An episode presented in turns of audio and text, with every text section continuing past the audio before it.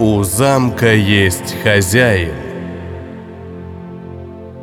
Часть восьмая.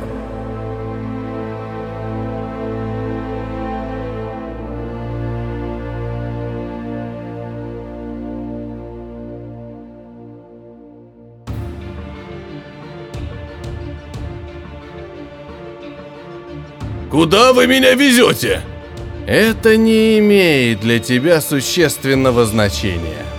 Отрезал жрец, разом прерывая тревожные стоны Хешта. Я ничего не буду делать, пока вы не выпустите на волю моего друга. Продолжал верещать в мыслеречи дух машины. Я уже не могу этого сделать, даже при всем моем могуществе и желании. На фиолетовых губах расцвела садистская ухмылка. Дзарт уже давным-давно выбрался на свободу и сейчас уже бегает по твоему замку в поисках твоей шелковой шейки. Дух машины слишком поздно сообразил, что мог сболтнуть лишнего. А вдруг его приятелю и впрямь удалось выйти на волю, и он действительно думает над планом внезапной атаки. Черная вуаль задумчиво колыхнулась. Жрец, видимо, о чем-то задумался, но произносить свои догадки вслух служитель неизвестного культа не стал. Даже если ты и прав, тон жреца вдруг стал грустным и злым. Твой друг все равно не успеет прийти тебе на помощь. Ведь я уже почти что выполнил свою миссию, и мой господин вот-вот выйдет на волю. А я-то тут при чем? Вопрос действительно был очень хороший, и духу машины самому не терпелось узнать на него ответ. «Увидишь!» – громко произнес жрец, и его слова гулким эхом отразились от полуразрушенных временем стен. Хехшт своим магическим нутром ощущал, что вокруг них столпились множество живых существ. Все были представителями гуманоидных рас, но только у каждого из представших перед жрецом и его провожатым поклонников была сильно искажена энергетическая аура. Дух машины сразу определил, что его и Дзарда сумели захватить служители очень странного культа – на теле каждого из собравшихся на замковой площади были странные наросты зеленого цвета. Женщины, мужчины и дети – все без исключения носили на своих лицах следы необратимых мутаций, произошедших с их телами. Деформированные конечности, слишком странные формы глаз и рта, напоминавшие звериные оскалы лица и непропорциональное распределение массы по объему тел – это было лишь самое безобидное из того набора физиологических отклонений, которыми обладали последователи жреца. У кого-то из необычной паствы вместо рук росли многочисленные щупальца, а кто-то вовсе имел на плечах несколько роговых наростов, произраставших прямо из мягкой зеленоватой кожи. Что-то в этом месте явно меняло структуру человеческих тел. Общее начало можно было проследить, но потом эволюционный вектор терялся, изменяясь на теле каждого из мутировавших организмов. И вся эта толпа странных существ застыла в ожидании чего-то особенного. Чего-то, что было обещано только лишь им одним, и чего они ждали уже несколько лет. «Повелитель!» Вся толпа мутантов послушно опустилась на колени, показывая свою покорность воле вышедшего к ним жреца. Теперь Хекшт ясно понимал, что он может стать свидетелем настоящего кошмара. «Главное, чтобы жертвы эти паразиты приносить не стали, а то будет совсем грустно», признался сам себе дух машины. «Мои последователи!» – начал жрец. «Мы долго ждали этого дня, с того самого момента, как я, будучи отвергнутым монахом, нашел это священное место и привел сюда своих первых детей. Вместе мы услышали голоса, идущие от этих стен. И потом нам открылась тайна, хранимая старыми постройками заброшенного замка. Ведь это именно здесь, под нашими ногами, находится место заточения нашего господина и повелителя – заключенный сюда в великие времена становления общего порядка, он до сих пор ожидает своего возвращения. Он придет и переделает привычный для нас мир по своему усмотрению. Мы свергнем господствующий над космическим лабиринтом дворец богов и сами займем их место. А я-то тут при чем? Вступление жреца явно затягивалось, а вот звук атомного мотора, толкающего вперед здоровенный командирский танк, дух машины чувствовал очень хорошо. Всего лишь вопрос нескольких минут, когда Галара и его свита доберется до мутировавших жителей замка. Ну а в том, что зубастая медуза перебьет здесь всех без исключения, Хехшт в этом не сомневался. Он уже видел этого ставника Локи в деле, и ничего хорошего от новой встречи с зубастым командиром не ожидал.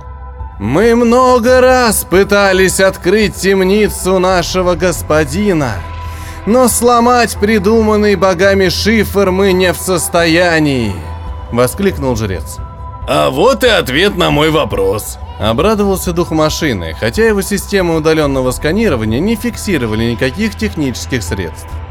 Но вот мы наконец дождались нужного нам момента. У нас есть достаточно накопленной жертвенной крови, магической энергии самого Творца и электронный ключ клана богов звезд. А вот это уже обо мне. Возрадовался Хекшт, про которого так вовремя вспомнили. «Приступить к освобождению господина!» Хекшт ощутил, как его системный блок взмывает в воздух. На вид хилый жрец легко поднял тяжелый электронный ящик, выхватив его из рук сопровождающего процессию андроида. «Выполняй свое предназначение!» Электронные замки щелкнули, когда системный блок встал на свое законное место в центре цилиндрического постамента, возвышавшегося на площади. Силовые кабели, несущие по магическим каналам информацию, быстро приняли долгожданный электронный узел в свою долгое время не работавшую сеть. И Хехшт, получив доступ к относительной свободе, тут же почувствовал всю скрытую мощь странного замка. Жрец действительно не лгал, когда говорил о тайных помещениях под замковой площадью. Электронные байты информации выдавали весьма интересную картину древней конструкции – Созданная из очень необычного сплава космостали, под площадью находилась большая емкость, доверху наполненная каким-то очень вязким веществом, от которого веяло древней магией. Воздух, огонь и земля. Три базовых компонента оборонительных заклятий дух машины определил сразу же. Догадку Хехшта также подтверждали печати трех основных кланов Дворцов Богов.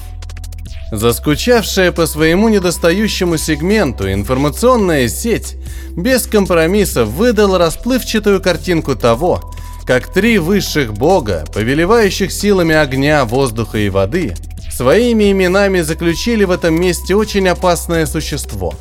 Рожденное в глубинах древнего космоса, нечто очень злобное и рвущееся к непреодолимой свободе, конвульсивно продолжала жалкие попытки сопротивления, уступая под натиском трех титанов всемирной магии. Но окончательно ликвидировать объект древним богам, представителям кланов, так и не удалось. Противостоящее им существо было чересчур сильным и не могло так просто продать свою жизнь. Собрав свою мощь вместе, боги объединились, и полученная из их сил субстанция, как жидкая тюрьма, должна была удерживать погруженное в летаргический сон существо. И построенное вокруг этого места заточения хранилище должно было все эти века содержать злобное создание. Кадры древнего поединка великих богов заинтриговали Хехшта, и магическое существо попыталось лишний раз прояснить несколько фактов о происхождении уже своего подопечного – но древние боги сумели все предусмотреть и встроили в систему кодируемый элемент защиты. Хехшт хоть и был создан кланом звезд, но все же всех кодов доступа в подобные места не имел. Запрашиваемая информация чем-то разрушалась на бесполезные наборы символов, теряя свою целостность и полноту. Поэтому параметры содержимого магической массы определить было трудно – Поэтому дух машины не мог однозначно сказать, гуманоид это был или нет. А вот о размерах грядущего господина сделать предположение можно было вполне. Дзарду не поздоровится. Примерно так дух машины мог описать масштабы будущей проблемы.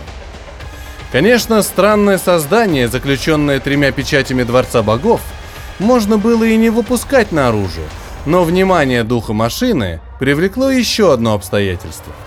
Ровно под емкостью со стороны магической массы находился вход в миры космического лабиринта.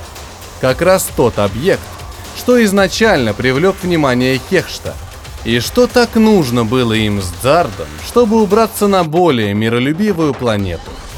Хорошо, Решил Хехшт. я это сделаю. А с вашим господином и повелителем пусть разбирается армия Локи.